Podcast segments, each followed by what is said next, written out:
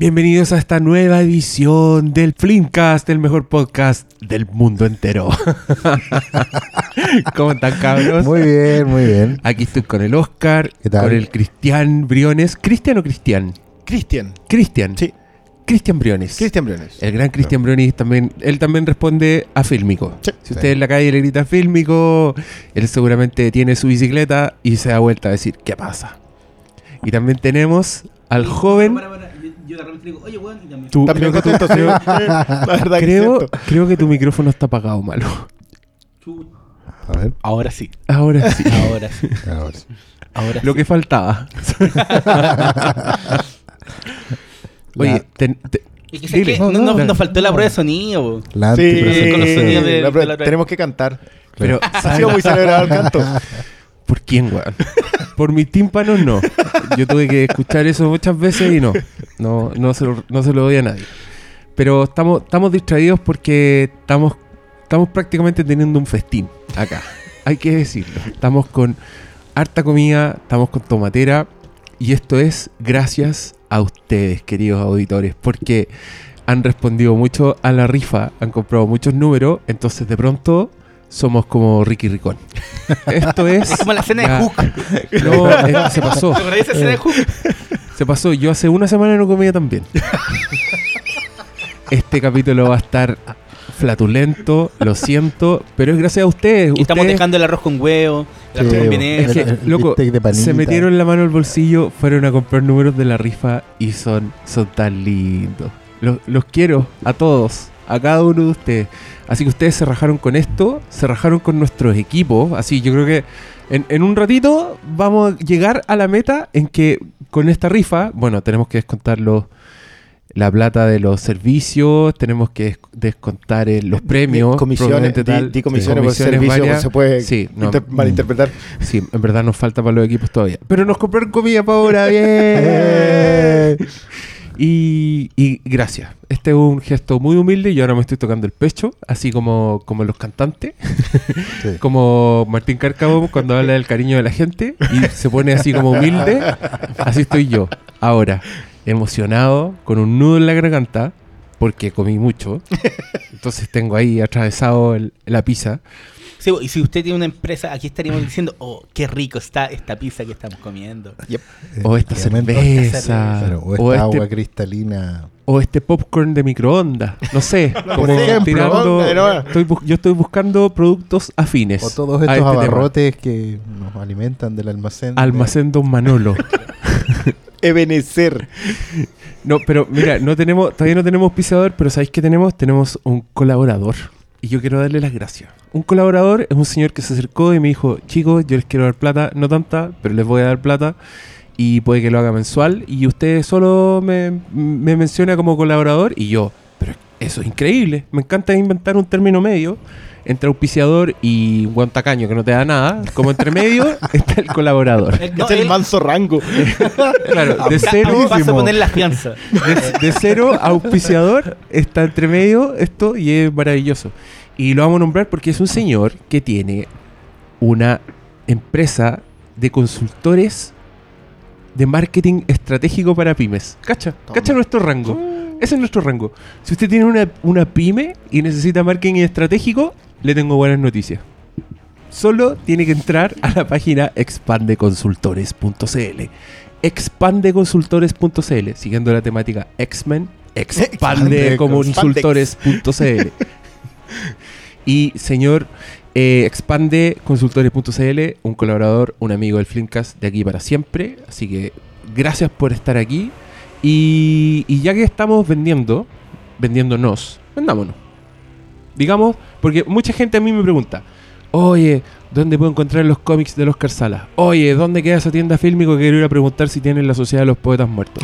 Oye, ¿dónde escribe el, el Doctor Malo que quiero leerlo y la weá? Ya, ahora cada uno va a tener la palabra y se puede encontrar. Oscar, cuéntanos de tus cómics. Bueno, estoy muy contento de poder contarles a todos los eh, que tenemos un hace poco un lanzamiento de un cómic que les puede interesar básicamente porque es una historia, es un, es un cómic poco apocalíptico pero ambientado en Santiago de Chile. Se llama Nuke, la ciudad salvaje. Está escrito por Gonzalo Llanel y Jimena Rodríguez en el dibujo. que es una chica. que- Gonzalo, alias Johnny Depp. Eh, así es, el Johnny Depp de, De la sangre Gorio. de, la- No, de Valpo. de Bárbaro, de Playa Ancha. Johnny Depp Playa Ancha. No, pero más allá de eso. yo- Digan, eh, digan el Johnny Depp de la legua. Si eso es lo que querían decir. ¿Qué, se, No, con- qué se contiene? no, es del poder Con la sangre puerto. Gorio ya estábamos. O sea, es Villamarino, pero, pero es hincha del Wander. ¡Oh! Sí. qué traidor a su clase. No, pero porque. O sea, me han estado vendiendo la pomada todos estos años. ¿Quién puede ser hincha del Everton? Sí, por cierto, a- ante No. la consulta de un auditorio, yo sé que le vamos a manchar el. ¿Por el- qué ensucian este podcast? Pues vamos Se había por mantenido vamos por inmaculado. ¿Cuántos? Ciento, 107 capítulos, 108 capítulos sin haber hablado de fútbol. Y aquí llegaron estos huevones a cagar aguante- la onda. Aguante Núcleo Ya se roteó. Salvaje, el cómic que yo edito y que pueden encontrar en la tienda chilecomics.cl y retirar también en Filmico. ¿También se puede retirar en Filmico? Sí, señor. Y Sí. comprar en todos los eventos ñoños. Y también, sí, en todos los eventos ñoños y en las tiendas Sesame Oye, pero. ¿cómo es esta weá de Santiago post-apocalíptico? Es Mira. igual la weá, ¿o no? Es No, como lo mismo. Háganse la idea que en, en el año 90 hubiera sido el fin de la civilización. Oh. Todo- ¿Y Chile, todo se hubiera ido al carajo, no, no me creo esa. Entonces la historia Está está, malo, ambientada... está súper inverosímil tu cómic, Oscar No, pues, pero ¿qué es el punto? po? Ah. Está, está ambientado en el año 2015, pero de esta línea temporal donde eh, la civilización terminó. ¿Cachai? Entonces nunca existió internet, nunca existió las redes sociales, nunca existió el hipsterismo. ¿Cachai? Y, y la, la historia está contada desde el punto de vista de un chico que nació en ese mundo y que rapiña para sobrevivir en un Santiago que, que es una ruina nomás. wow. O sea, nunca vio Breaking Bad. Ese weón se tiene no, que matar. Nunca vio series, po, no vio, O sea, no la, vio la televisión que nosotros conocemos, no, que Nunca, películas no vio, no vio nada. Batman vs No, Superman. el videoclub. ¿Sí? Algo tan fundamental como eso. Sí, Sí, de po. hecho, si se fijan en la portada, si es que se ponen a intrusiar, la portada eh, te dice al tiro en dónde se terminó el mundo. Sí, de ¿Cuál hecho, fue la última influencia pop? Tratamos, de, Wow. tratamos de replicar una estética VHS, ¿cachai? Bien, todo bien hecho entero, pero porque, no tanto por homenaje, sino que porque ahí, ahí terminó todo, ¿cachai? Esa es la ruina del- de, la, de la cultura. Y ahí está. Y esa es la historia, si les interesa pueden pasar a consultar ahí. Muchas gracias por el espacio. Ya, increíble. Don Fílmico, a mí también. A mí me llegan mails preguntándome si, tení- si tengo la película La Sociedad de los Poetas Muertos. Como si fuera yo el dueño de la tienda, pero nada que ver. Yo, yo soy un cliente, de hecho yo no debería ir a esa tienda porque gasto plata que no tengo en cosas que no necesito. es cierto. Y usted ahora, necesitas para alimentar tu alma. usted ahora puede hacer lo mismo. ¿Dónde? Fílmico queda en el Paseo Las Palmas, local 018, la salida norte del Metro Los Leones. Eh, llevamos ahí 11 años, por increíble que eso ya aparezca a esta altura. Eh, nada, película, película, serie, cine, televisión, conversa. Yo, yo me acuerdo, esto es, eh, voy a contar biografía, pero yo iba en mi época de universitario a este lugar cuando yo no tenía mucha plata, que digamos, y me gastaba la poca plata que tenía en comprar weas, pues en Y una película, en ir a comprar una película. Sí. Y me trataba mal este weón. era era súper pesado conmigo. Eso no va a cambiar. Y a mí me da rabia porque yo estaba ahí ratoneando para que me, me pescara un es poco y llegaba un viejo y se compraba 100 películas y este loco era todo buena onda y yo decía, oh, algún día va a ser buena onda conmigo. Algún día voy a tener plata de ese. Algún día voy a transformar en Bueno, uno de una, esos una cosa lleva a la otra. Bueno, no, yo tomé el camino alternativo de ganarme tu corazón. No es nada. Oye, ¿y, pa- y para la gente del Filmcast que va, hay alguna oferta? Sí, sí, por? Oye, ¿sabéis que Yo tengo que decirlo a propósito de lo que hablábamos en la Reflincast. Ha sido súper en- entrete y, y emocionante y todo el tema cu- cuando la gente va con el feedback. Si va, te conversa, oye, ¿sabéis que no, no, no me gustó esto? Te, te dan sus propias teorías y todo. Y sabéis que eso, yo, bueno, yo siempre les dije eso. Para mí el, el, el es lo que, ha- lo que he hecho detrás del mesón durante todos estos años, que es conversar, digamos, esto mismo, pero... Pero cuando la gente ahora va con una idea clara, ah, tú eres film, ah, tú eres Casala, un, ¿Cachai? gusto. Es es, es- esta es como la pre-conversa entonces, en la vida real. Sí. Como que estamos rompiendo, literalmente estamos rompiendo barreras comunicacionales. Ojalá. Antes uno le tenía miedo a Tata. Pues también está esa gente que piensa que tú eras yo. y que a mí a veces me decían, oye, hoy día te vi muy triste, ¿qué pasa? Y yo, ¿por qué me están preguntando esto? Es porque te habían visto a ti y triste. Así que, ¿qué pasaba? Cuéntanos. No, no, El dólar, po, mal- el dólar. está mal la venta, no, dólar, se lo- se- El dólar muy, muy alto, está muy alto el dólar. Puta la El dólar no aforra. O era, eso o había pero- perdido el colo. Una Sí, una de dos. Yo encuentro que el amigo Cristian se, se subvendió porque su tienda es maravillosa. Tiene una- unas ediciones de películas. Yo me he comprado películas dos veces. Así de, de estúpido. Solo porque hay una edición hermosa que este puedo entrar y además tiene buen gusto. Entonces, si usted quiere por ahí descubrir joyitas, este loco le va a sacar una película de Croacia, así que tiene debajo el mesón y va a decir, mira esta película y esa película le cambiará la vida. Así que vayan a verlo. Ya, ¿y tú malo? ¿Qué así? Yo nada. Pero Escribo cuéntalo. ¿Dónde?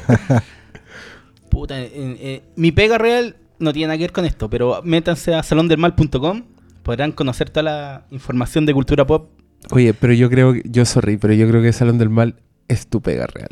No, es mi hobby. Sí, no, me, la per- otra- me permite la desconectarme otra- de las otras cosas que la han salido otra- no, del mira, proceso constituyente. Si yo me la- suspendí, tú estás muy. Tú estás, pero. No, Es que es sí. mi hobby. Mira, Pero no, del Mal, por pero es favor, Un sitio no. Soy- profesional yo- no, que le, ha- yo- yo le ha ganado, entro- le ha ganado exclusiva a los gringos. ¿Para qué te llego, el humilde ahora? guío la luz en, en un mundo de oscuridad de gente que no cacha nada.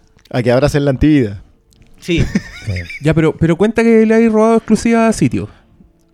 ¿Robado exclusiva? Ah, ¿O le me he ganado, hay Sí, ganado. pero un par de Ya, veces. pero ¿cómo, ¿cómo un weón de Chile que está lejos de Hollywood, que no tiene ni un contacto con, con James Cameron, ni con Kevin Feige, ni con ni uno de esos weones, cómo sacáis noticias antes que los gringos culiados? Eso a mí me merece toda la admiración del mundo. Es un proceso de Y, constancia, y weón. por eso yo creo que no es tu hobby, yo creo que es tu verdadera pega. De hecho, si esto fuera el universo de X-Men, en tu pega, en tu pega que tú crees que es la real, te llamaría Raven y en Salón del Mal sería Mystique. No, bueno, sí. En, en mi pega me, me dicen Doctor Malo de repente. Y me, Uh, ¿viste? Bueno. Y ahí, y ahí se cruzan los mundos. ¿Por qué? Digo, ¿por qué? Tengo nombre. Claro. Ahí tú dices, no respondo a mi nombre de esclavo. Sí, no respondo a mi nombre, esclavo. No, yo se puedo entrenar Salón del Mal. Trato, trato de mantenerlo informado. Sin vender la pomada.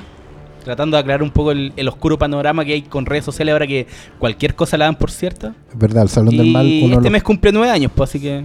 Uno de los pocos Estaba sitios antes- que separa antes del el rumor plebe del, de la fuente confiable. Sí. Sí, de hecho, si no lo confirma, Claro, si no lo confirma, no se da por hecho. Es verdad. Está, no, muy igual. Bueno, y- Hacemos hartas cosas. Este, este segmento también está dedicado a ese joven que no alegaba porque empezábamos muy tarde a hablar de las películas. ah, otra cosa, en la tienda Fílmico pueden acceder a su copia de Flims, el libro, Es que verdad. todavía quedan copias. Y, y aperramos con los autógrafos si ustedes los dejan. Sí. Oh, este, este loco hoy día me, me persiguió por la ciudad para que le firmara un libro. Así que usted, lector de Rancagua, que dejó su autógrafo ahí encargado, lo dejó en muy buenas manos. Sí. Con eso le digo todo. Puro cariño. Llegó sudado ahí Yo- al Himalaya, como con cadáveres a sus, a sus hombros. Fírmalo para Rancagua, me decía. Y ya, pues, ahora sí hablemos de nuestras películas. Entremos en materia. Eh, porque el gran estreno de esta semana es X-Men Apocalypse. Pero antes de hablar de eso, Mm. porque sabemos que muchos solo quieren escuchar de eso.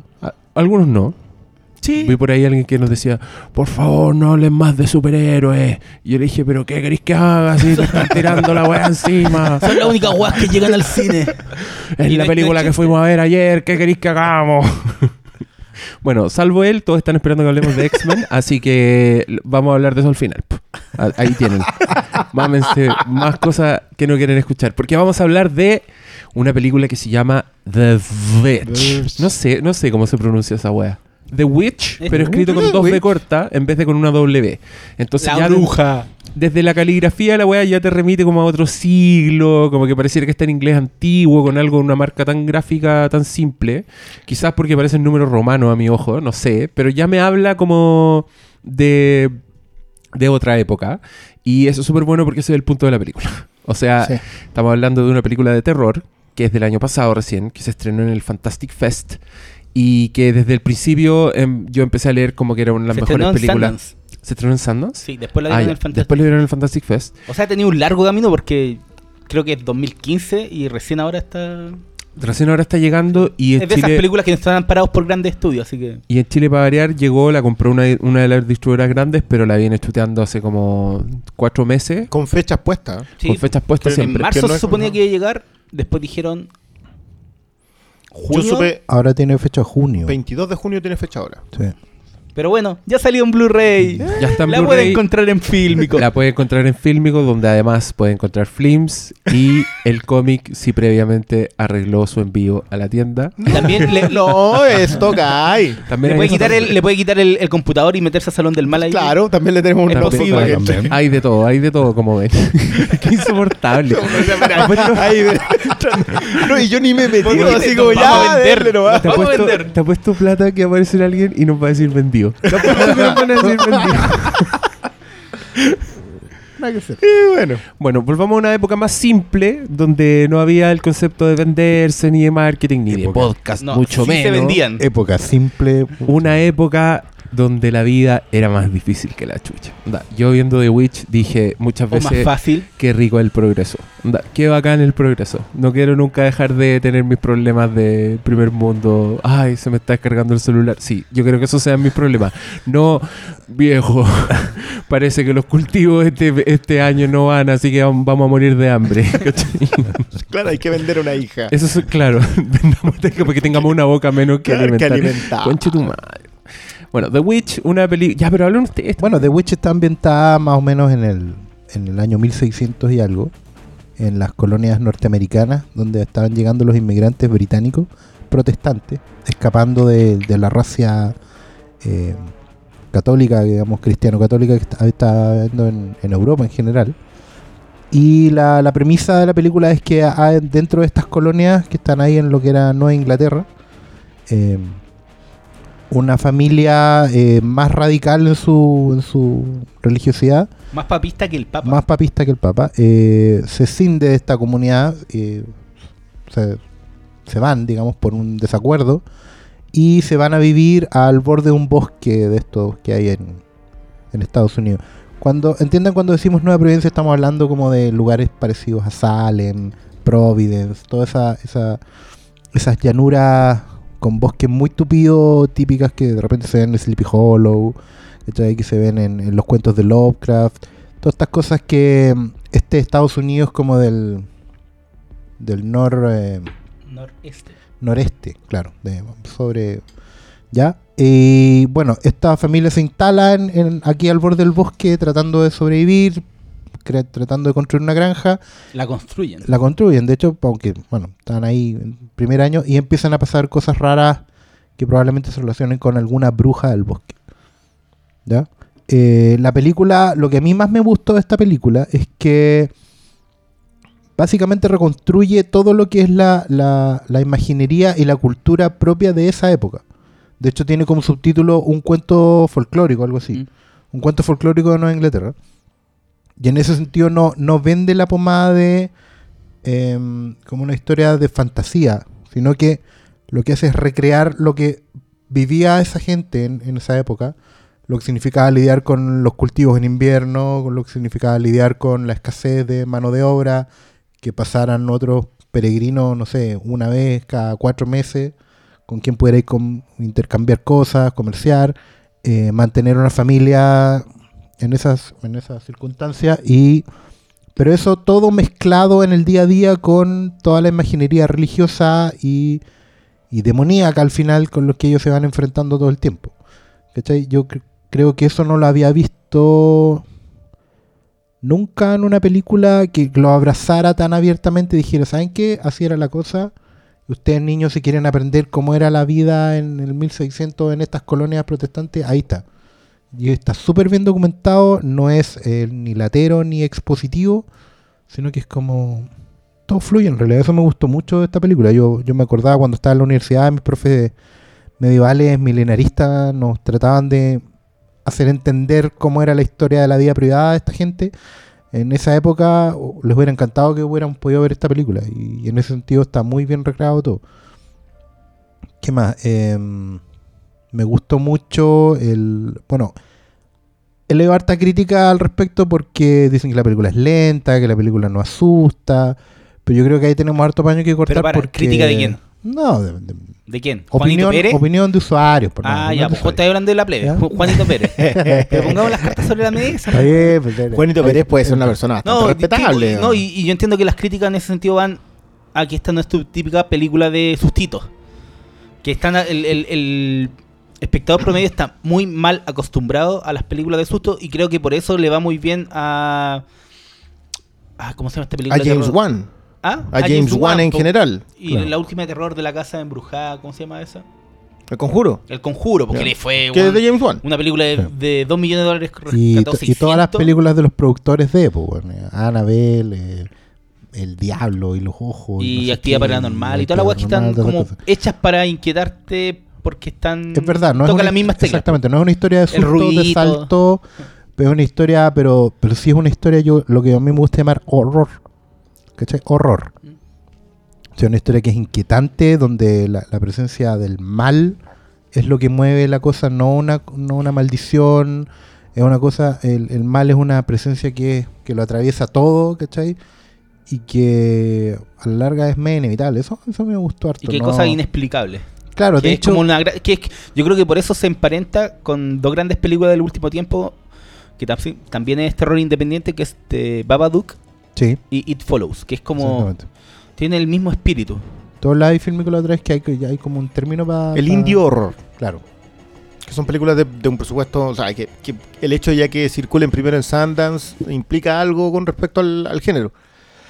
Pero no sé si va relacionado con, con la plata, porque si te das cuenta ahora los estudios están creando sus propios banners de películas de bajo presupuesto, porque la le- el terror le da tan bien a nivel mundial que los buenos invierten 2 millones por hacer The Purge y los buenos hacen 100 millones.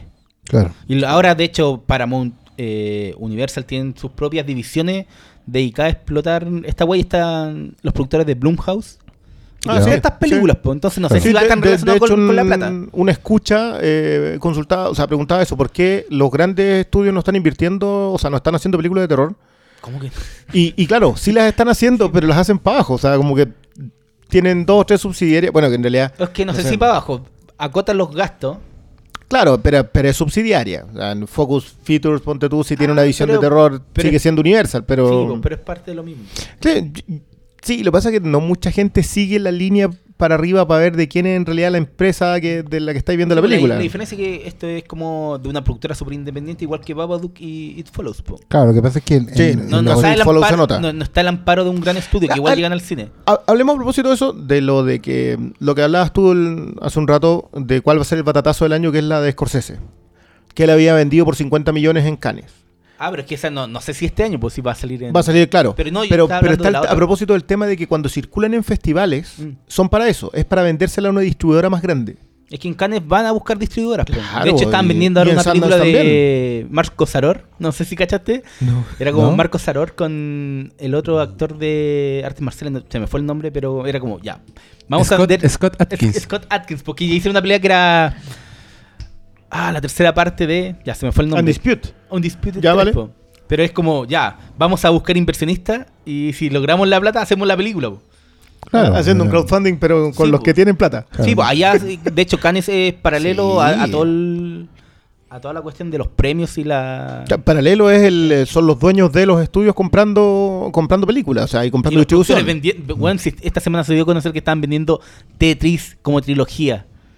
Y, y los buenos recaudaron ya 80 millones de inversores chinos para hacer una película de Tetris. Una trilogía de Tetris. A lo mejor el A eso ruso bailando llegando. abajo tiene una historia, ¿qué es ahí? Pero ¿cómo, cómo le vendí una historia rusa a los chinos? ¿Ustedes cachan la historia que hay en esa frontera? Vean un mapa un día. China está al lado de Rusia y la historia de la frontera. No, pero es, un productor gringo, po, que está Ah, dueño de la, de la marca. además. Pero Sí, pero obviamente igual no, no- no- Tetris. no van a hacer un biopic, po, van a hacer, qué no. sé yo, una wea como... ¿Como Pixels? como Pixel, creo yo, no sé. No sé. Alguna barbaridad. Bueno, pero por- ¿Por qué llegamos a a hablar? Witch. Porque eso, porque Ta- llegamos por- a por hablar el tema de los. Independiente. Ah, ya. por el No, y por los costos el, que está el escenario de por qué están haciendo el terror que están haciendo. Por ahí Claro. vamos, ¿no? Claro, y tiene que ver también con que Pero eso Este justamente lo bueno es que ha- se ha convertido en una suerte de desafío creativo. O sea, tenéis pocas lucas, sabéis que podéis financiar a lo mejor una película de terror y dices, bueno, ¿qué podemos hacer que sea un giro, que sea algo novedoso, algo atractivo? Y están surgiendo estas cosas que son muy atractivas. Lo de It Follow ya lo hemos hablado harto, es un giro total al tema de del a ver cómo podríamos decirlo es de este terror eh, del despertar erótico adolescente, weón. ¿Cachai? Eh, con, con una lectura completamente nueva y muy creativa en ese sentido para usar poco presupuesto. Y The Witch también es efectivamente una historia que tú podís tomar con recursos que son que están bastante a la mano. Es cosa que agarrís libros, que agarrís papers, que agarrís, eh, te documentís un rato, en cualquier universidad lo podéis hacer y, y vais sacando una película que, que funciona muy bien. ¿cachai? Eso, eso me parece muy interesante. También obviamente el 90% son basuras, pero, pero hay, hay un... Yo no sé si hay, bueno, me imagino que también debe haber mucho, pero el punto es cuando ya llega, o sea, nosotros para que nos llegue algo viene tan filtrado. Sí, O sea, ya que si llegó en Blu-ray es porque ya leíste no sé cuántas eh, críticas, revisiones, reseñas, comentarios, etcétera, etcétera. Pero hay algo que me gusta mucho de esta emparentada entre It Follows y, y The Witch, a propósito de que It Follows es una película más de ejecución.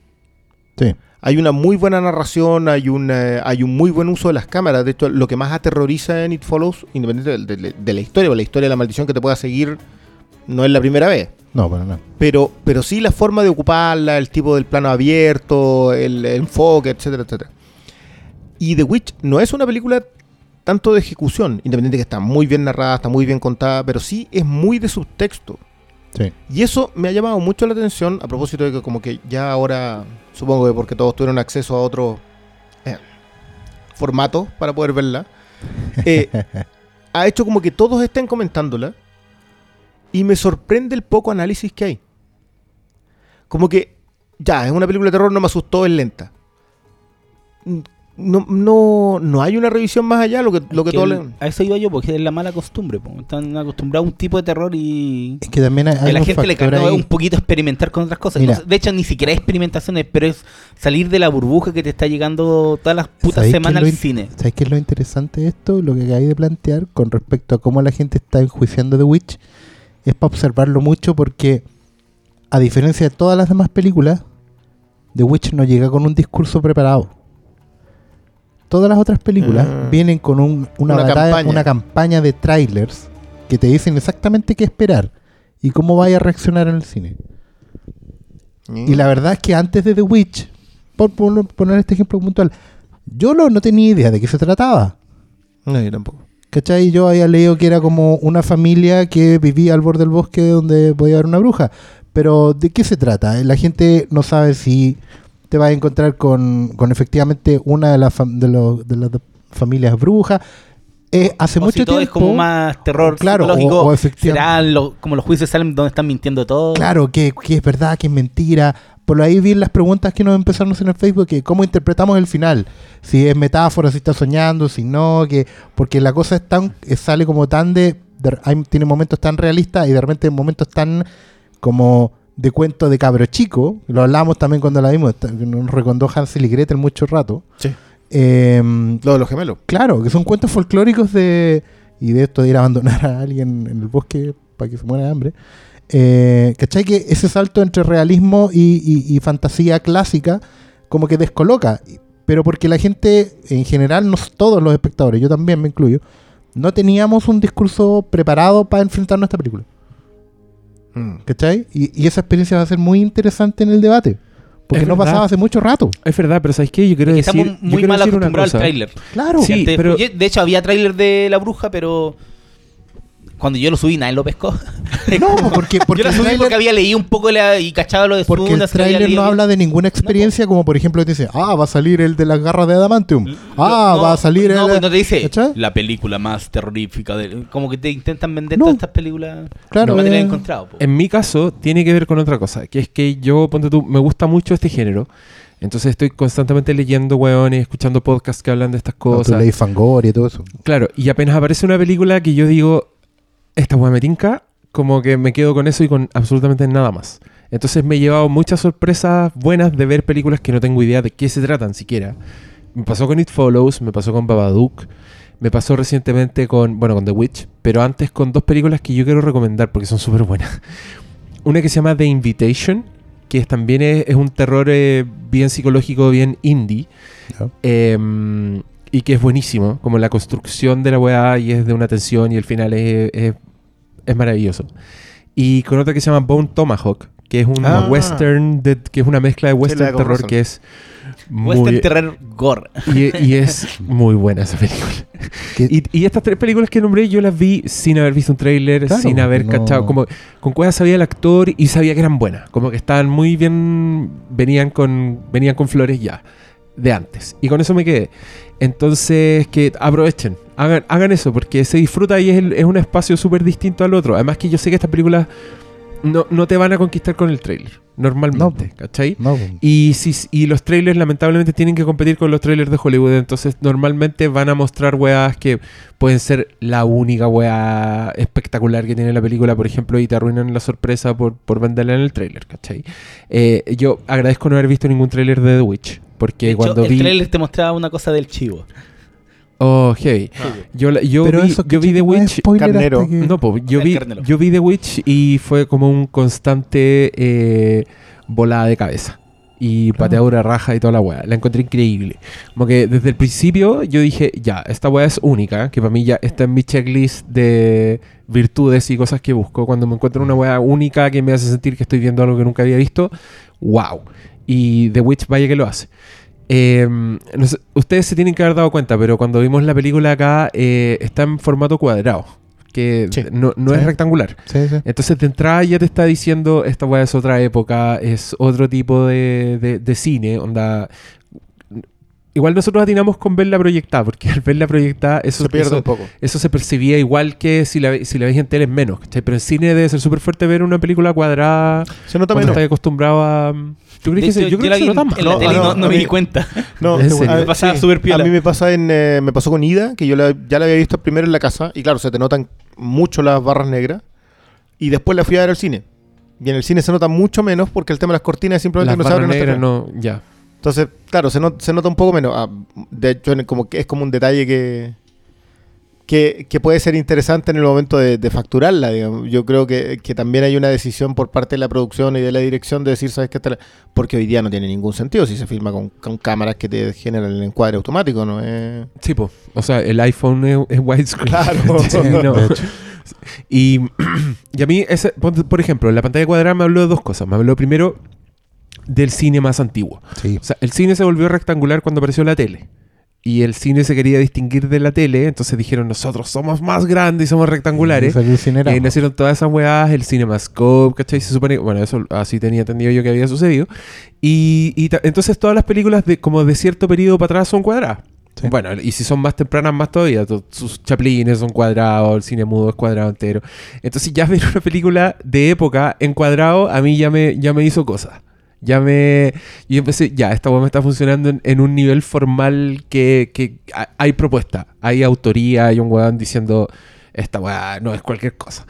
Y, mm, y me acordé mucho de Kubrick también. Onda, Kubrick era un fanático Sí. del, del- de la pantalla cuadrada. El loco, cuando estaba este home video, que era un control freak, el weón las editaba en full screen en pantalla cuadrada No, y le decía de- fuck de you hecho, el- DVD". el- el claro, porque es que de partida no existía en el tiempo de él. O sea, a ver, la decisión de Kubrick tiene que ver. Yo tuve alguna vez un cliente que literalmente me hizo una clase de este tema. Adelante. Eh, no olvides. Somos todos oídos. Bueno, para, hasta donde yo tengo entendido, es 1 1.66. Ajá. Nace el televisor con 1.33.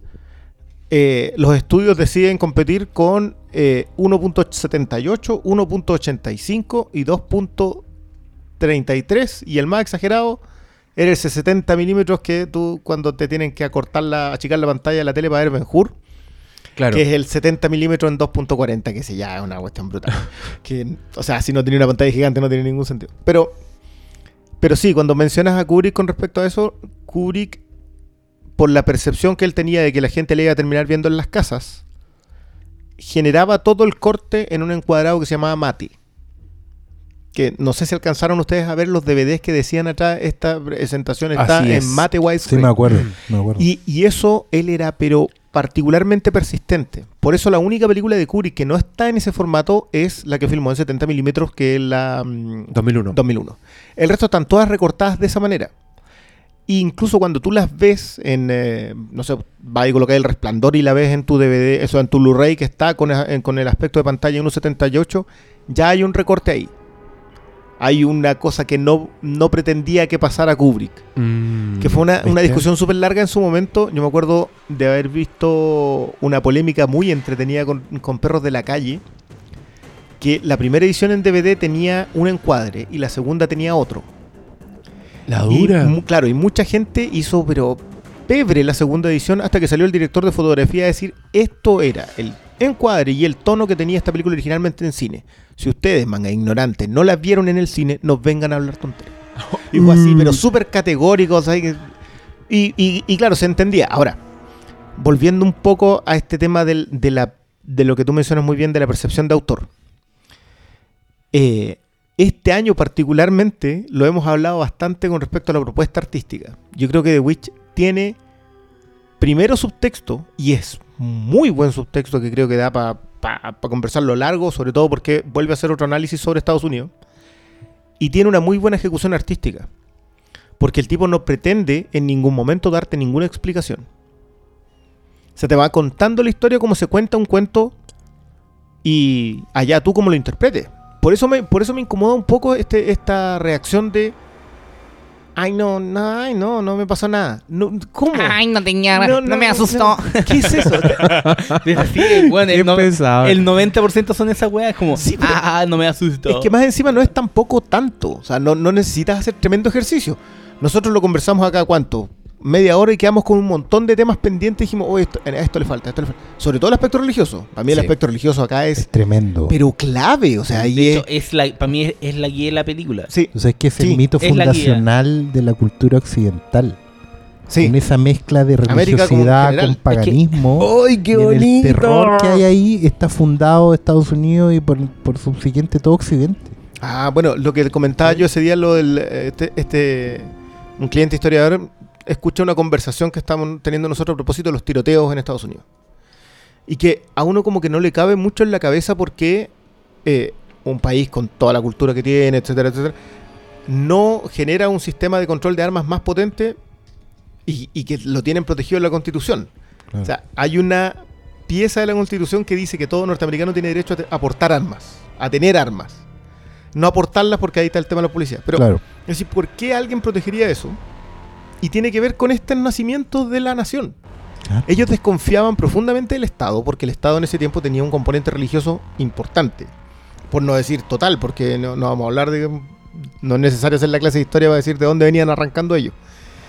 Pero llegan, huyen a este país, lo fundan ellos, lo trabajan, lo cultivan, con sus miedos, con su cultura, que era netamente religiosa. Sí. Ellos no tienen otra base. Entonces, cuando, cuando este tipo va, toma ese cuento de terror que tiene lo de la bruja, es absolutamente europeo. Sí, Lo que en ese tiempo, lo- lo- ¿te acuerdas el, el concepto que ocupaban mucho en, en, en Sandman, el del Old People? All people. La- lo- de- claro, como The Ancient Ones del...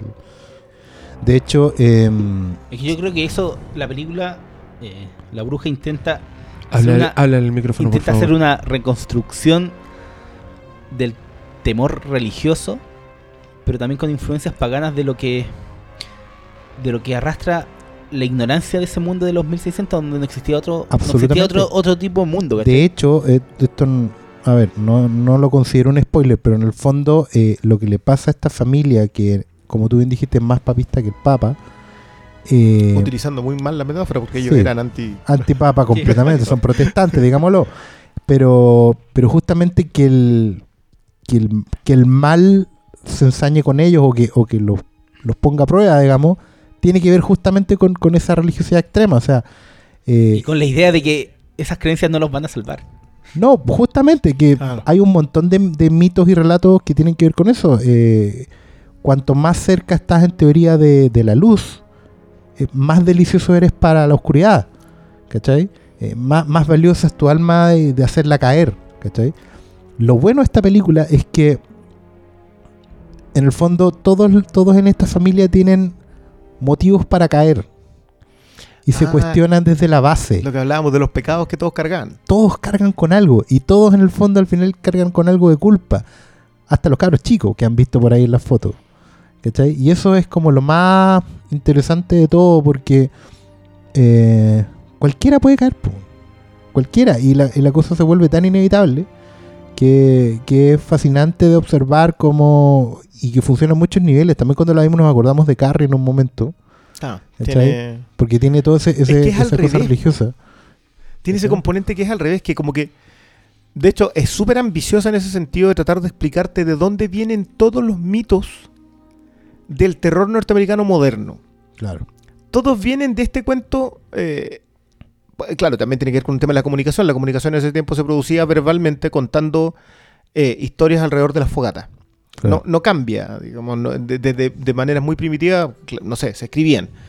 Por eso, algo que, que parece. Bueno, en realidad estamos hablando como, como lanzado la película. Este tema del mensaje al final que dice nosotros nos informamos para contar esta historia y que como que, que te esclarece y te oscurece también la película porque como que le quita un, un- un cierto un cierto halo, un cierto misticismo que tiene de no, en- Sí, como- de no ponerte a aquí entender. estamos, hablando en terreno de spoiler, creo yo. Sí, bastante, pero de hecho, Es que es difícil. Es difícil un poco para no condicionar la es que experiencia. sí, de nadie. para mí el- e, ese final para mí le da sentido a el terror que representa esta película en términos de discurso y desde dónde nace esta idea, ¿cachai? Porque, ya, es un spoiler, pero te cuentan que todos los diálogos son sacados de textos claro. del pasado. Y es, es como un- un- una ventana hacia la ignorancia de ese tiempo, hacia cómo... Hacia la cultura, si yo no sé si, o sea, claro, obviamente nosotros somos, vamos a ser ignorantes para el que venga 30 Claro, años Sí, después. pero es como- ha- Hablamos de oscurantismo, entre, Así entre es. comillas, pero, pero claro, tiene que ver con que saben que esto es tal cual. No estamos, no estamos filtrando, No. no, estamos eh, ni, ni suavizando, ni. ni- A, mí- ni- a mí me cargó esa exigiendo. explicación. ¿ah? O sea, que no no esto no es un spoiler, pero es un cartel que aparece al final después que termina la película y que es, es un viaje bastante fuerte, weón. Yo estaba, Sí. yo estaba, era, era bien intenso, estaba muy tenso, tenía muchas guas en la cabeza, eh, eh, sentimientos bien oscuros. Que después de ver esta película yo quería una comedia, mucho. Sí. quería, de hecho, vi Kimmy Schmidt después. y, y después de esta experiencia me plantan un cartel que dice eh, los te- lo anterior, lo que antecede, está basado en escrituras y la manera de hablar y la cultura. Como que te dicen, transparentan un poco el, el afán documental que para mí ya está más que claro. Así no, Sí, no, no tenían que hacer o ninguna explicar el aclaración. un poco. sí. O haberla dejado para el final de los créditos por último, ¿cachai? Fue como un recordatorio. Esto fue una película, recuerde. Y por si es tonto y se le pasó, o está confundido, Pero no creo que... somos secos. No, no creo que tan... Para mí va más como advertencia. La gente se acusaba de esta forma, se acusaba con usando este argumento. Gente murió porque se acusaba con este Y eso es lo bueno de reducirlo a la familia, sí.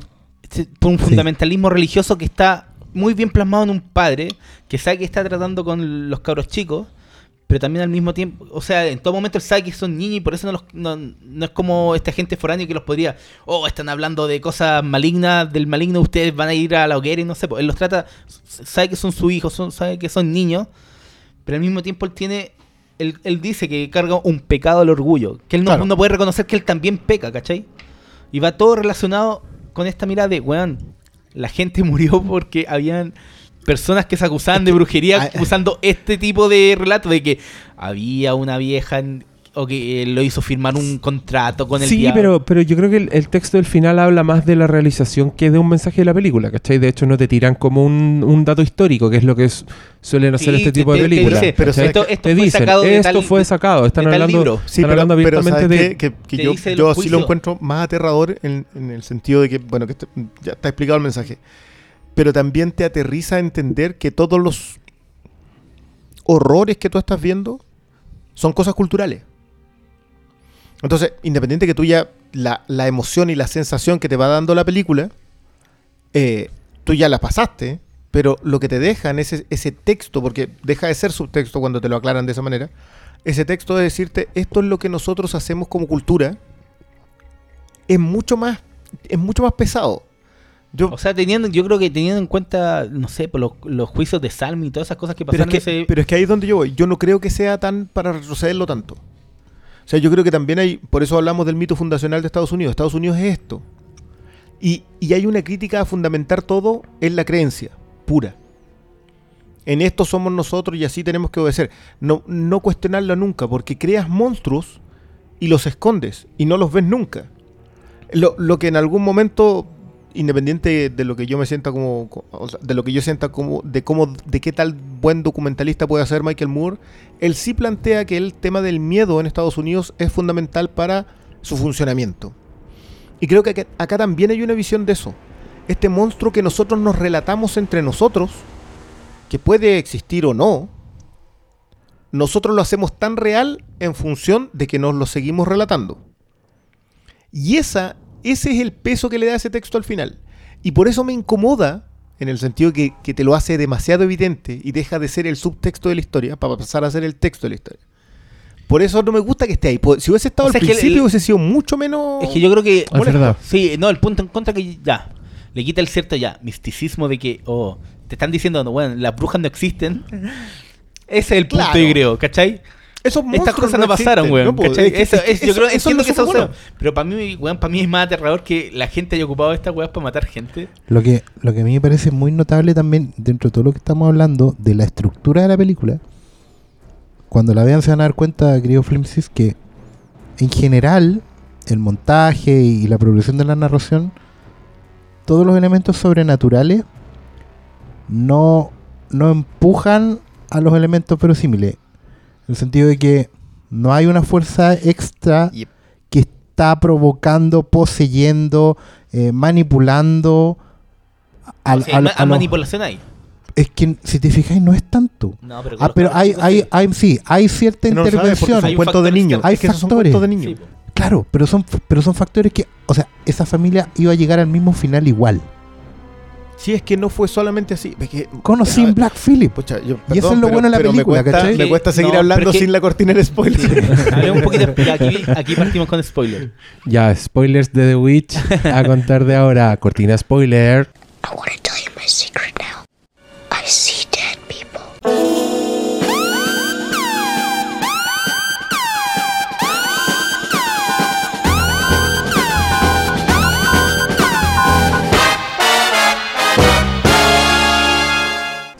Spoilers. Clarísimo. Ya. Arruinemos The Witch. Sigamos hablando. Black Phillip. El carnero culiado. Es que, sí, Pero, el carnero. Mira, mira, es que. O macho cabrío, ¿sabes? Macho que cabrío, Sí, ese el es un macho cabrío. ¿cierto? Sí, ya. Sí, eso es se que llama macho para mí el, cabrío. el- el punto de la película es, es, es cómo el, el diablo seduce a la inocencia, porque es la rubia, la, la protagonista. Y toda la película es, es para adquirir a esta bruja Sí. a la que larga, ¿cachai? Sí, seguro. Pero el macho cabrío nunca influye a la pendeja.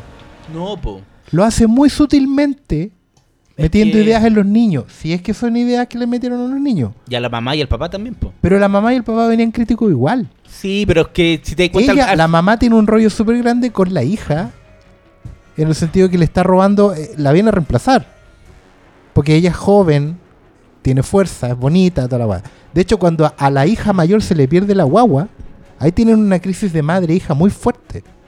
Porque es como, yo te paso a tu hermano, ¿cachai? Y tú como madre fracasáis y hiciste perder Y empiezan Es, ahí a es verdad, es empujarse. verdad, weón. El Black Phillip en verdad no manipula a nadie, ni siquiera a los cabros chicos, porque si, la- si tenía alguna manipulación con los cabros chicos, nada de esa manipulación tiene efecto en la familia. Lo que tiene efecto en la familia es lo que hace la hija. Cuando la hija se declara bruja para molestar a la cabra chica, esa es la weá que deja la zorra. No son, no son ideas Es que, que- metió Black Phillip. A eso ¿cachai? es lo que yo voy con con el tema del texto. Por eso, porque para mí no pasa nada. No existe ningún factor sobrenatural real. No, porque de hecho, eh, paréntesis para decirlo al tiro, que un macho, que, un- que una cabra te, te, te cornee en tu granja, Sí, no tiene que ver con que sea un, un poseído por el demonio. Esas weas pasaban. Y de hecho se lo toman como algo súper normal cuando pasa. No agarran el- al, al carnero y se lo, se lo llevan. ¿cachai? Claro, Ah, no, tú estás hablando de cuando, se, cuando lo echan. claro. No, cuando se Ya, sí, cuando sí, se sí. echa el papá, no es que, oh, el carnero está poseído por el demonio. ¿Sabes que esa wea te puede pasar todos los días? No, es que yo creo que los niños, por ejemplo, todo el cuento que ellos cuentan, todo la, la- lo que hacen, son cosas de niños.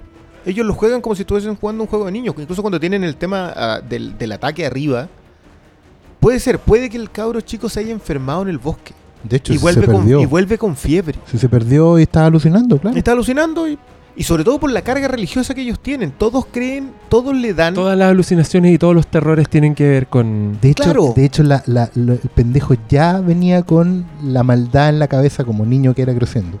Ah, Porque, le, cuando- porque le pegaba las miradas a la, la hermana. mirada a la hermana. Sí. Y cuando la hermana lo abraza, esa escena es muy buena, weón. Cuando le dice, ¿qué te pasa? Y ella lo abraza con toda la inocencia de, de hermana. Y el weón tiene pulsiones de niño, pues, weón, de niño que está creciendo. Si la buena lo pon- se lo pone en el pecho. Y de ahí que el, que el encuentro que él tiene con la bruja, esta Es- bruja es sexual. sea completamente sexual. Entonces, eh, yo, hasta donde yo lo leo y hasta donde yo lo veo, y esa es la gracia de ese cartel, te dice que esto es lo que esta gente creía, y por lo tanto cualquier cosa que a ellos le pasara, le daban esta interpretación. Y por eso es tan peligroso. Pero es que no es- sé si tan así. También te está diciendo que por estas cosas te acusan, sí. Hay que Sí, entender no, no, el no, sí, yo contexto de- comparto de, la casa de brujas en Con- Estados claro, Unidos para, comparto. para que la película condenan. tenga otro ojo, sustento. no, no la anclemos solamente a esa casa de brujas. Yo de verdad creo que el, el mayor problema acá es que No, si también tiene una lectura contemporánea. y pero- cultural súper fuerte. O sea, que, que estos tipos en realidad se han venido inventando monstruos y, se los, y los arrastran desde hace tanto tiempo que les siguen dando otros carices. Ah, Sí. Perdón, No, pero es que igual mi, problema es como tratar de buscarle el sentido realista de, oh, esto pudo haber sido explicado porque sufrió una alu- alucinación, cuando para mí la película desde el comienzo abraza el, lo sobrenatural. Y desde, Como desde cuento. sí, como cuento. Y Como desde cuento. el principio dice, esta weá es sobrenatural. Esta weá tiene una bruja. La bruja no es inventada. No, y la bruja hace esto. Abraza ese es concepto de ver. una forma brutal que es la zorra. Yo quiero decir una Entonces, cosa a cuando tratan de buscarle la quinta pata al gato en, en el sentido de, ya, ¿cómo se explicaría esto si en realidad no hubo nunca una bruja? No sé si la película no busca eso. Ah, Yo voy, A eso voy. voy a invocar un comodín que es Mulholland Drive. Yo tengo un tema con esto de tratar de entender una narración. Cuando a veces tienen cosas completamente inexplicables. Yo en el viaje de la bruja lo pasé muy bien. Me sentí tenso, sabía que había otra lectura, estaba como súper metido en cuanto a la propuesta artística, de guion y narrativa, co- co- completamente. Pero lo que más me queda es ese subtexto que creo que tiene da para mucho más, o sea, de- y, y- perdón, sobre todo hoy día, estamos recién en, estamos ya en mayo. Y en mayo recién está en la primera película que estamos hablando que tiene un par de capas para adentro bien ejecutadas. Porque Sí. ya hablamos de otras películas que tenían otras capas que estaban con bastante impericia. Pero esta tiene capas bien ejecutadas para, adentro. Y, y creo que por eso me incomoda tanto que diga, ah, es que no me asusté. O un auditor menciona el hecho de que no está este el screamer, no está este salto. El ruito, culiao. Claro, no está. Aunque sí está en la escena de cuando este cabro chico lo abrazan y, y- y coloca su, ca- su cabecita y se entrega completamente a esta bruja joven. Y la mano que tiene la bruja es. Claro, ahí hay un. Claro, Un- hay, un hay mini un salto. Claro, un Hay- mini hay- salto. pero, Pero no hay pero un son, abuso. pero son momentos de intensidad más que de... Claro. No de está el recurso, sí, el pues, claro. es No está el violinazo que le llamo. Sí, por lo otro es predeterminado para. Oh, aquí vamos a hacer a la gente saltar. Y lo otro es que hay un tema con, con este, con lo que estáis diciendo tú del- de la casa de bruja. Mira, puedo estar equivocado acá y me corrigen en los comentarios, pero esta película está ambientada en el 1600 y algo. Y lo, la casa de brujas más fuerte fue casi 100 años después. En el 1700 y algo. ¿Cachai? Más o menos cuando se estaba fundando la nación. Em, por lo tanto, aquí está como el origen de toda esta curva que termina en una aberración que sobre tiene muchas cargas, pero sobre todo tiene una carga de machismo muy fuerte. Que, ¿Cachai? que, que que ahí no, no convengamos existía en que nada más. es hijo de. Sí, po, El absolutamente. machismo es ¿cachai? hijo del cristianismo como Entonces, tal. claro, al final, por eso, por eso al final cuando ella, porque también yo sé que van a cuestionar el final del- de esta película en el sentido de que por qué la Thomasin acepta firmar el libro de, de- de los muertos y, y se- y en el fondo le vende su alma al diablo. ¿Por qué si en el fondo el diablo le cagó la vida, en teoría, ella acepta irse con él? ¿cachai? Entregarse a él como, como sucuba de él, o no me acuerdo cuál es el concepto. Concubina del. concubina del diablo y tal. ¿Cachai? Em, pucha, y para mí tiene mucho que ver con, con el, con el hecho de que ella es mujer, po. ¿Cachai? Con el hecho de que ella... Ella eh, no iba a ver el mundo. No, po. De hecho, la- las promesas que le hace el, el diablo tienen que ver con eso. Es que también hay que. Y es que sal-. Pa- para No hacer esa van weá, a cagar weón. de miedo, weón. Black Phillip culiado. Yo ya, ya tuve pesadillas. Ese día tuve pesadillas por culpa de esta película. No, pero a lo que voy es que igual. Es que hay imágenes, hay imágenes que son la, la para mí un pic de horror fue cuando la mamá ve al, a la guagua y al No. hijo muerto y le empieza a dar leche El a la cuervo. guagua y después hay un corte en que tú veis de, de lejos y la loca está sonriendo y tiene un cuervo que le está comiendo Sí. El pezón. el El pecho y, y- y destrozándoselo. Y es un plano además que está iluminado por una vela cagona, ¿cachai? Yo también por eso me acordé de Kubrick. La weá tiene sí, mucha luz la- natural, con así la se nota. Si, si es un efecto, les quedó la raja la weá. Porque Eh, se ve muy. Hasta donde yo entiendo, sí, porque hay varias veces en que ellos caminan y no tienen velas detrás, pero siempre está iluminado con esa vela. No, claro. Mm. Entonces, la- la- hay una búsqueda de eso. Igual, tení, esa lección la dio Kubrick. El weón dijo, cuando hizo Barry Lyndon, dijo que la verdad, la única forma, esto weón, lo leí en alguna parte, no sé dónde, que la única forma de, de- de filmar la época determinada era usando los referentes que tú conocís de esa época. Entonces el weón decía, en esta época era todo quieto porque los referentes visuales son las pinturas, donde están los viejos parados en unos, en unos paisajes, no podéis tener movimientos de cámara bruscos, tenéis que tener música solo de la época y no más de la época, ¿cachai? Nada que llame la atención sobre sí mismo.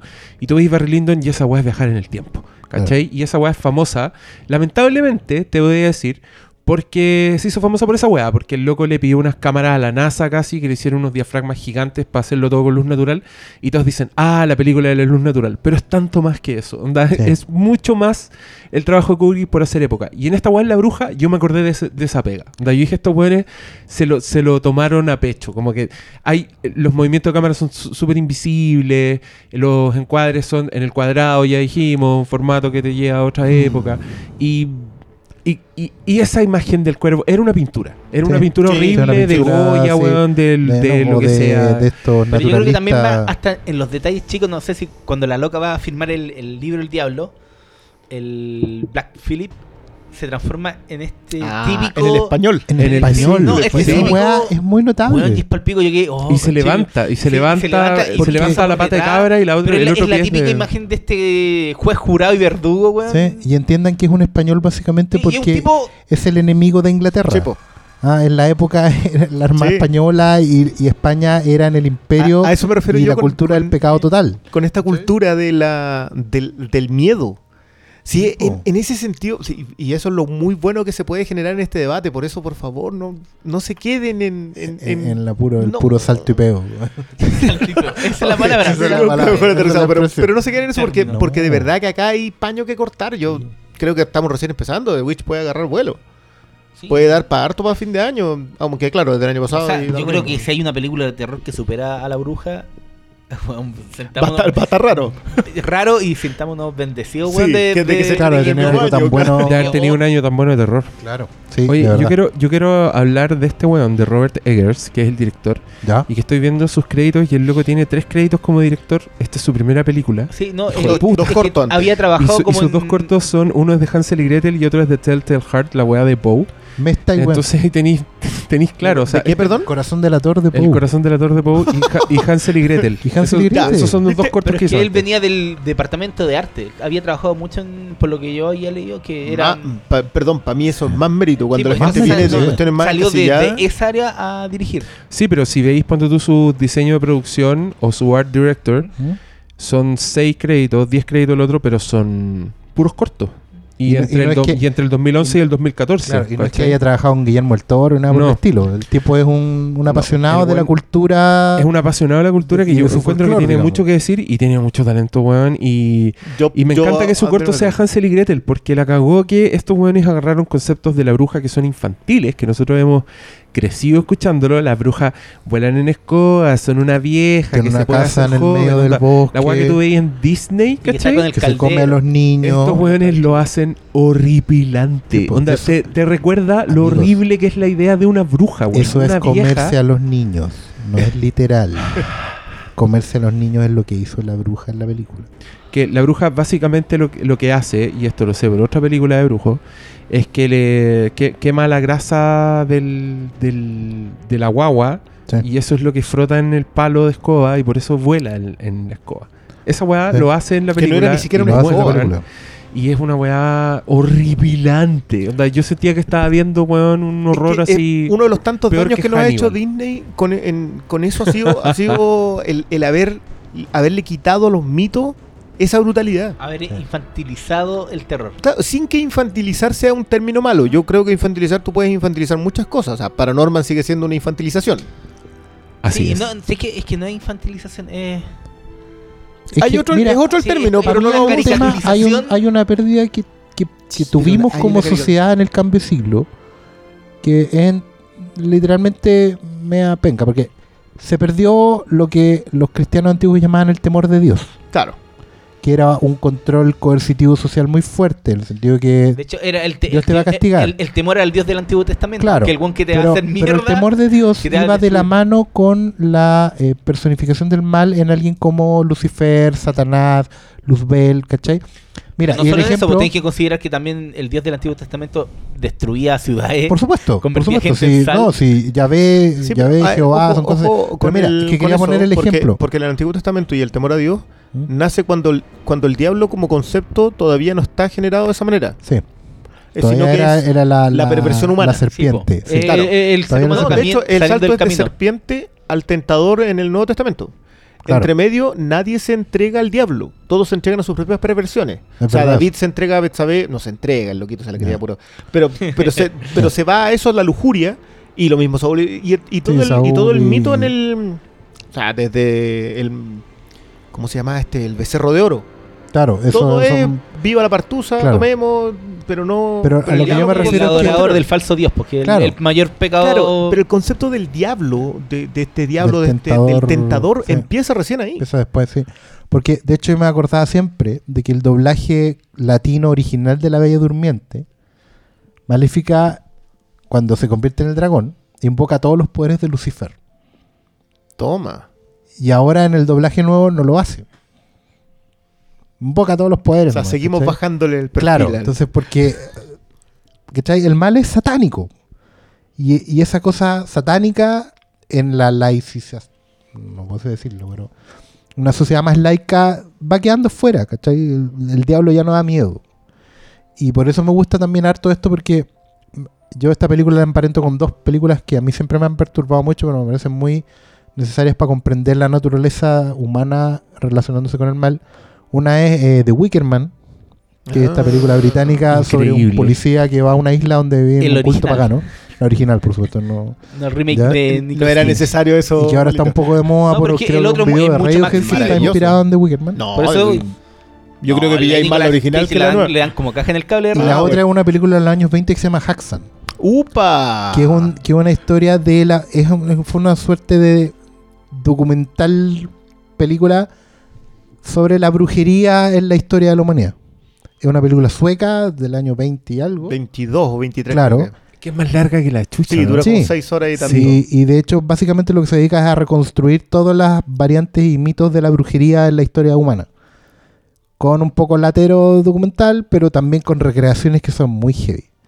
Y que prácticamente dan origen a toda la imaginería del, del, del metal, del, del heavy metal pero- oscuro sí, más satánico. pero de- tiene su gran gracia ¿Sí? ese que, que me, mm, Es un docu-reality. ese es el tema. Que porque son tiempos en que el, el documental aún era estaba como muy a medio camino. no- no- o sea, Lenny Riefenstahl Claro. todavía no había convertido el documental en una obra maestra, digamos, el género, y en el género per se. Claro. Y, y tanto ese como el del Inuit, ¿cómo se llama el del Inuit? Ah, ah, Nanuk. Nanuk. Nanuk, Nanuk of the el esquimal. Nanuk, Sí. Nanuk del Norte, eh, tienen este componente en que el tipo tenía que contar el documental. Claro. Y en ese, y en ese proceso de narración también agarraba ahí eh, carácter de cuento. Y Haxam tiene eso. Sí. Y por eso, bueno, no, no- de nuevo no, no me gusta seguir tirándole tanta, tanta basura a Disney, pero tiene, tiene Disney este componente en que le quita ese factor terror a los viejos cuentos. Sí. Que, que yo creo que sí es indispensable. O sea, si no es malo que sientas miedo de hacer. Porque De lo- hecho, el cuento está de basado hecho en inspira de una manera u otra mucho el, el segmento del el de la noche en el monte calvo de, de fantasía, Ah, que es obviamente una pieza de música clásica, donde aparece el demonio ¿cierto? Y hay una aquelarre en la noche en, esa parte de fantasía. Oye, la que Y la. tú decís, oye, ¿es- ¿eso era para niños? ¿Es una película infantil? Pero yo Porque creo que eso de Disney igual va hasta en las películas, no sé, por la sirenita. ¿Tú cachai? El cuento original no tiene nada que ver. con- No, pues, y es, pues, es como no, súper no. trágico y, weón, desesperanza y... Pero eso, eso es, es muy bueno con los hermanos Grimm. O sea, lo que ellos hicieron ya los ya suavizaban cuentos particularmente más oscuros, pero, pero no tanto tampoco. O sea, lo, lo- lo recontaron para hacerlo más accesible. Claro, pero, hay cosas que no son suavizables, como, oye, vamos a abandonar a los niños al bosque porque no los Claro. podemos alimentar. ¿Cachai? Oye, tienes un hijo tan chico porque sí, está desnutrido, pues. Sí, es el ¿Qué tema, esperáis? ¿cachai? Oye, anda a ver a tu abuelita al otro lado del bosque y te va a comer un lobo, eso, bueno. ¿Cachai? Eso tiene muchas lecturas, pero bueno, ese lobo se los come y después al lobo le rajan la guata para sacar a la gente de su estómago. Puta, la, la, la cerillera o la, la caja yesca con la mina encerrada en una torre por años. Bueno, cuestiones muy perturbadoras. Barba azul. Ba- Barba azul. Ustedes no saben esos cuentos niños. Sí. Es que no, no han hecho las películas de Disney. Claro, No, pues no, se han vuelto a hacer. pues. Sí, yo por eso el otro día cuando, cuando Diego le basureaba un poco estas películas nuevas como Maléfica y todo, que, que sí, tienen un tema estético que es inexistente, o sea, responden a una decisión de estas tienen que ser así. Y- Así es. Y claro, pero por otro lado, explorar el personaje del villano que no es tan villano. O sea, vuelven a responder a comportamientos humanos normales, egoísmo, envidia, que que eso, bueno, volviendo a The Witch, el tema de que todos carguen pecados de algún tipo y que la culpa sobre ese pecado es lo que los lleva a hacer, lo, lo lleva a sus desenlaces. Claro.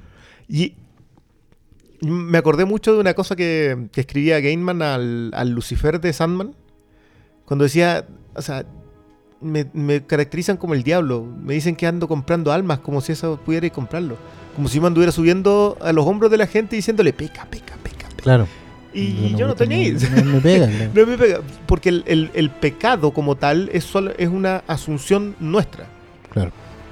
Y en, en The Wisdom muestran que esa influencia de que nosotros consideramos esto pecado termina siendo tan fuerte que construyeron una cultura completa y fundaron un país completo en función de eso. Claro, pues si al final el pecado, ¿qué es lo que es? Es la imposibilidad de lidiar con las consecuencias de tu acto.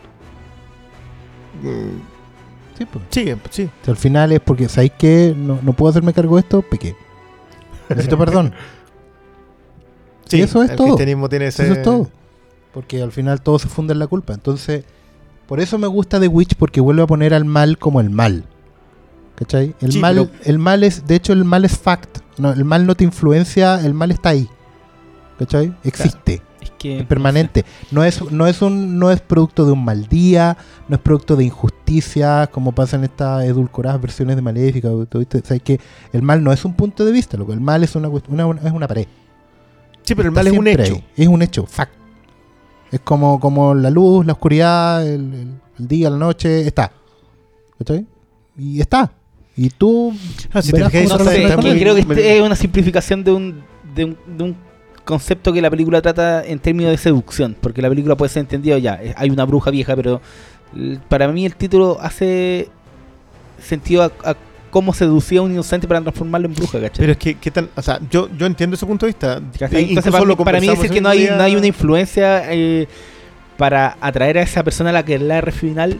Pero, sé mira, si- nosotros, nosotros lo hablamos ese día a propósito de eh, que hasta donde yo entendía, el diablo te tentaba, pero nunca influenciaba a tu alrededor o a ti mismo para hacer algo. No te podía obligar. Y en ese sentido yo siento que todo lo que hace el diablo, matar al papá, supuestamente, que supuestamente hace el diablo, matar al papá, eh, eh, envenenar al cabro chico porque lo mata, llevarse a los niños, matar a la guagua, pues la todo deja eso- sola. Claro, la deja sola para que finalmente la, la mina se sienta seducida. Yo creo que eso todo es eh, ca- casual. Que en ningún momento te pretenden contar el cuento de que el diablo está detrás de todo solamente para capturar a esta chica. Como que no siento que vaya para allá. Como que después dándole muchas vueltas yo dije, no, esto, esto, y el cartel me lo dejo más, que claro. eh, lo que pretenden decirte es, todo este cuento es un cuento. Sí, es que eh, sí, No pues, la, es- la película no tiene, otra cosa. tiene- tiene muchas lecturas, pero si nos centramos, yo creo, en la, en la historia base, de, la- de esta familia, hay una Es seducción. que, es, el, es que esa es la historia. pero, por es arriba, gracia. sí, pero por arriba hay otras, sí, po, hay otras, obviamente otras lecturas. No, no, no, no, no. Me refiero. Sí, sí, eso, eso es aparte. Pero el, el tema es que yo creo que este es el cuento que contaban después en el pueblo. ¿Qué le pasó a esta familia? No, esta familia la. la- Porque la si tú te fijas, incluso la historia de Tomasini es la historia de un adolescente cualquiera. Que toma el lugar de su madre, que se independiza del padre y se vuelve una persona independiente. Que toma una decisión propia. Ya, eso eh, no sé, me puede ser. O sea, claro, si lo trasladáis al, al Sí. día de hoy, es una adolescente Y emancipada. por eso, claro, y por eso los adolescentes son engendros del demonio. weón. sí, puede ser. ¿Qué lo lloro? Y la- The Witch, una metáfora de la Eh, ahí adolescencia. está el pecado, ella le están saliendo cosas raras y eh, Está sangrando por es que- primera vez. está sangrando. Bueno, claro. eso también lo mencionan. Ya se convierte en mujer y hay. hay Y por bueno, eso vamos a llevar a esta familia claro. a que trabaje para allá. Porque... Sí, in- independiente de lo que comentaba a propósito del- del- de lo difícil que era la vida cuando, cuando tenías que valerte de tus propias manos para mantenerte vivo. Lo que decía el Diego, prefiero mis problemas, no de ellos. Sí, prefiero, prefiero mi celular descargado. Prefiero decir, ah, vete reculeado, ya se cayó mi internet. Ay, los taxistas versus Sí. Qué ordinario nuestra civilización. Somos lo peor. Bueno, vean de bruja, de bruja. De bruja, muy vean, bien. vean la Wish La Wish. y La se Wish. sentirán eh, muy estúpidos. Sí, porque, Porque, ahora, ahora vamos a hablar En verdad, ¿con, supongo, con qué cara le ¿Por decía qué? ignorante a esa época? Bueno, mira nosotros la weá que estamos, loco. subiendo weá en Twitter. Por eso No. esta, esta civilización debe desaparecer y debemos construir un mundo nuevo. Mira, haciendo el paso. Haciendo el puente y del temor al Dios del Viejo Testamento pasamos al Dios del Viejo Testamento en persona. No, ahora pasamos a, a otra mujer con otro tipo de problemas, que es ponerse maquillaje por 6 horas. y su nombre es Jennifer Lawrence. Ya te quiero ver a ti maquillándote seis horas. bueno, si me pagan 40 millones de dólares. no, está bien, pero... No sé si habrá cortado tanto con esto. No, pero- 20 millones fijo le ahora, pagaron. ahora me imaginé al malo desnudo, azul, azul. azul como mi stick y no quiero, no quiero comer más. Nunca. Lo- ¿Qué quieren hacer? ¿Quieren cortar? ¿Quieren Ah, hacer sí, una cortemos, pausa? cortemos. Hagamos una Pausa. Creo que pausa. porque ya llevamos mucho. Sí. Ya cabrón, vamos a hacer una pausa. Aquí se termina el capítulo, no sé, todavía no me decido, pero esta fue la conversación de The Witch, que después de haber llegado a este punto yo creo que o ya vieron la película o no les importa, pero de verdad debieran verla. Y si háganle caso al amigo Christian, si encontraron que la weá era mala, que fome, que latera, denle una segunda oportunidad. Sí, mínimo. Expandan su mente. Y si no, ingieran, ingieran, no sé, estimulantes de algún tipo. Y si no, quédense con las películas de Badilla. Les pueden gustar. Les pueden gustar. No, The Witch. Es una recomendación. The Witch es No, una Ojo, que, tremenda. que- que yo creo que había otro director nacional para hacer la cita con el terror. El señor Sí, el señor Holguín también. Pueden ir a ver una película del señor Holguín. No les va a pedir nada. También es un cuento folclórico. Ya, no, Ya, no, no, no tengo ya cómo- no tengo que decir después de eso. Así que una, voy a poner una canción de mierda y ya volvemos.